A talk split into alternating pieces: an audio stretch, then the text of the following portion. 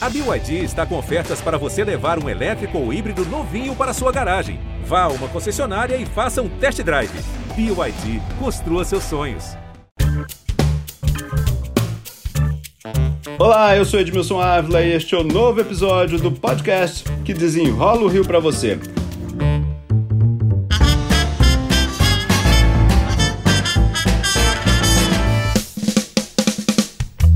O leilão da SEDAI foi a primeira parte desta busca por saneamento básico para todos, né, gente? Abastecimento de água, coleta e tratamento de esgoto. Parece que na batida do martelo todos os problemas foram resolvidos, mas o caminho é longo e a gente vai explicar tudo aqui.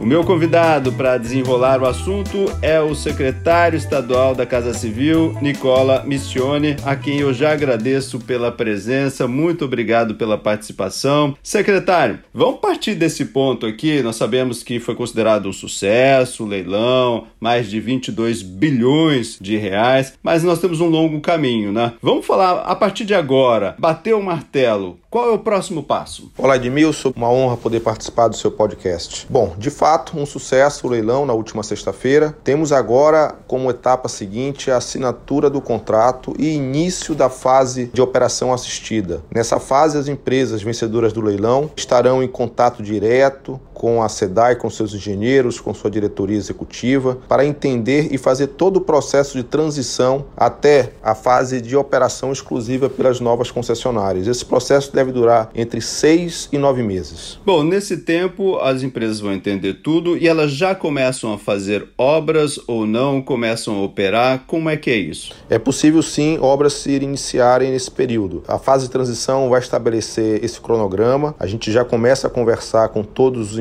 a partir da próxima semana, de modo que a gente tenha, conforme previsto no edital, a parte maior dos investimentos a serem realizados nos primeiros cinco anos. É um período importante porque, mais do que o leilão em si, a importância de uma fiscalização efetiva do governo do Estado, da Agenersa, a fiscalização do auditor independente, para que as obras previstas para levar saneamento à população possam ser concluídas. Ah, isso é super importante. Fiscalização. A gente tem uma agência, uma agência que é muito acanhada pelo tamanho deste problema. O que vai ser feito para realmente dar aí uma fiscalização? fiscalização justa e correta? O governador anunciou na última semana um concurso público para 50 novos funcionários da Genersa. Esse é o primeiro passo. Vamos sentar, amanhã mesmo tenho reunião com o presidente da Genersa, entender os problemas, que aperfeiçoamentos precisam ser feitos nos próximos meses e anos para termos uma Genesa forte e independente. É fundamental uma agência que possa fiscalizar com correção os recursos. Nós temos uma concessão que foi uma das maiores dos últimos tempos, que criou uma expectativa muito grande na população em todo o mercado. Então temos o dever e a obrigação de fazer com que a Genersa possa realizar sua atividade de fiscalização da melhor forma possível. Isso garantirá para o cidadão um serviço mais bem prestado. A Genessa tem um papel não só nas revisões dos contratos que ocorrem anualmente, nas revisões previstas em contrato, mas na correta aplicação dos recursos previstos. Portanto, a efetivação de um concurso público para a Genessa nos próximos meses, com a implementação de processos e mecanismos de controle mais eficientes, é um dos passos necessários, junto com o leilão, a assinatura do contrato, a operação assistida e as obras para para que o marco legal do saneamento seja implementado de forma correta e efetiva no estado do Rio de Janeiro.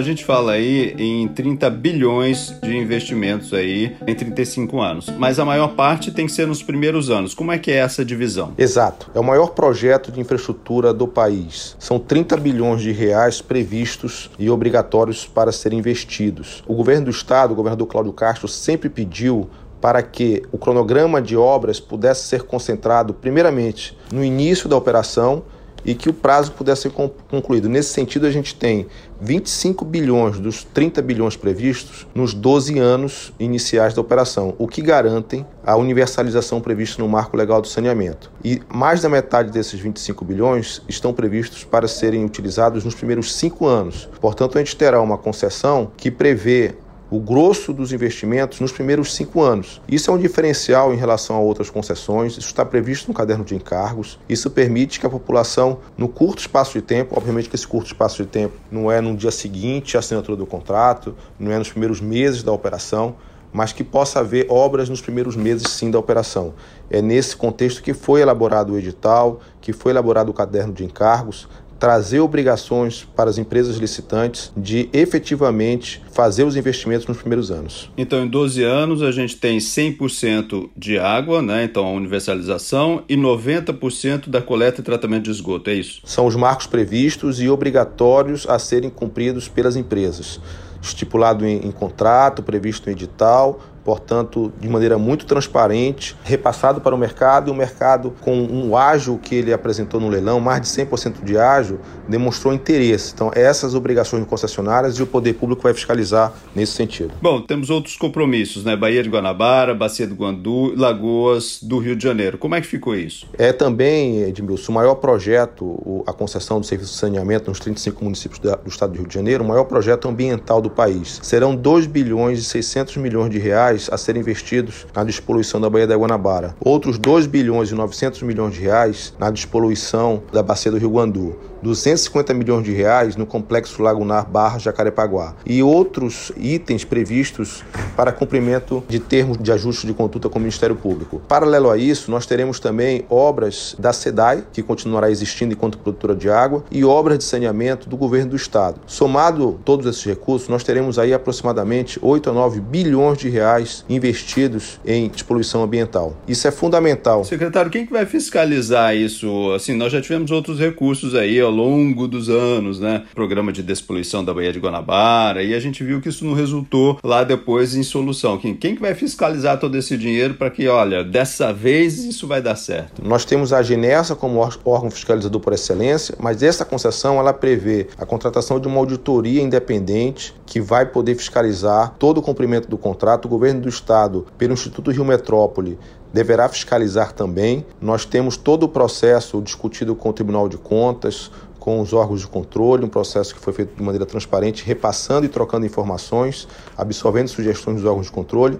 Então nós temos, diferentemente de outras concessões em que só a agência independente fazia fiscalização, neste caso, uma auditoria independente, um órgão verificador que vai fazer esse trabalho em paralelo ao Instituto Rio Metrópole, que é o órgão que congrega os municípios da região metropolitana. Então nós temos uma tríplice fiscalização, ao contrário de outros processos no passado, em que a gente só tinha uma fiscalização de uma agência. Se não cumprir, pode, pode perder a concessão? Se não cumprir, há previsões de penalidades e, no limite, sim, há sempre a previsão de perda.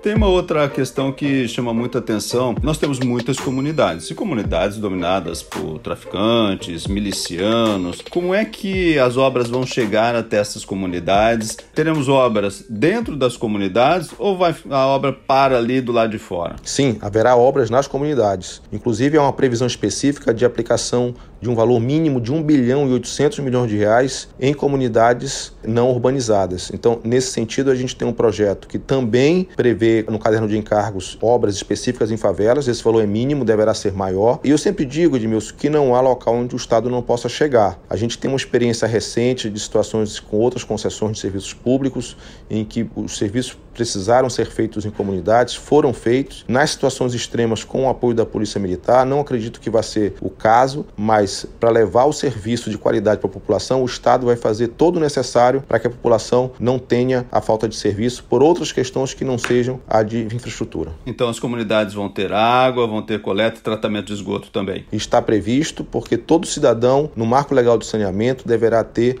água na forma do, do, previsto no marco legal e tratamento também de, de esgoto na forma 99% de distribuição de água para a população e 90% de coleta de esgoto. Mesmo que precise da polícia para entrar. Fundamentalmente, o Estado, quando precisa, deverá usar sua força para apoiar a levar serviço para a população. Secretário, a gente começou falando aqui que foi um sucesso, né? 22 bilhões, né? Mais de 22 bilhões aí. Quando que esse dinheiro começa a chegar para o Estado? Quando que essas empresas começam a desembolsar? O valor da outorga ele é pago conforme previsto em edital, 65% na assinatura do contrato, essa outorga é dos estados e municípios, 15% ao final da operação assistida e 20% ao final de três anos do começo da operação. Então essa assinatura está prevista para já, né? Até julho, é isso? Para começo de junho. Para começo de junho, então a gente já começa a receber esse dinheiro. Sim, já começamos a receber e conforme já informado pelo governador Cláudio Castro, recurso esse que vai ser utilizado, bem gerido, para novas obras, novos projetos de infraestrutura para o cidadão fluminense. Para a gente concluir aqui, quando é que essas empresas começam a botar dinheiro mesmo de investimento? Quando é que a gente vai começar a ver mudanças, a população vai sentir mudanças, regiões começam a ter mais abastecimento? Em quanto tempo a gente deve ter essa mudança? A gente deve ter investimentos no, no primeiro ano da operação já, então logo em seguida o serviço já deve melhorar. A gente não vai ter uma melhoria no dia seguinte à assinatura do contrato e ao final da operação assistida, mas ao final do primeiro ano com certeza já se deve ter qualidade maior para a população. Secretário Estadual da Casa Civil, Nicola Missione, muito obrigado pelas explicações aqui. Obrigado e à disposição sempre, Edmilson. Este podcast foi editado e finalizado por Lucas von Seehausen. E eu, Edmilson Ávila, toda semana desenrola um assunto aqui para você. Até o próximo.